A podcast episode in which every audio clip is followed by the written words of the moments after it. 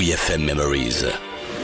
Les archives de la radio du rock. Dans WeFM Memories, on décroche le Graal grâce aux Queens of the Stone Age.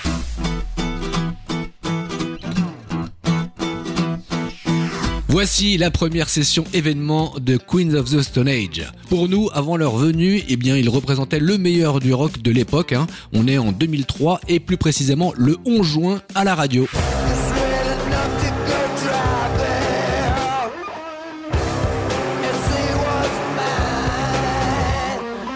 Quand le leader Josh Homme, sorte d'Elvis géant très charismatique, a pris sa guitare pour balancer le riff No One Knows, alors là, on était aux anges. Car ce morceau, on le connaît tous dans sa version studio, mais l'avoir en acoustique, juste pour nous, juste pour vous, ça a été fabuleux. Vinsou, tu sais ce qu'il te reste à faire? Thank you.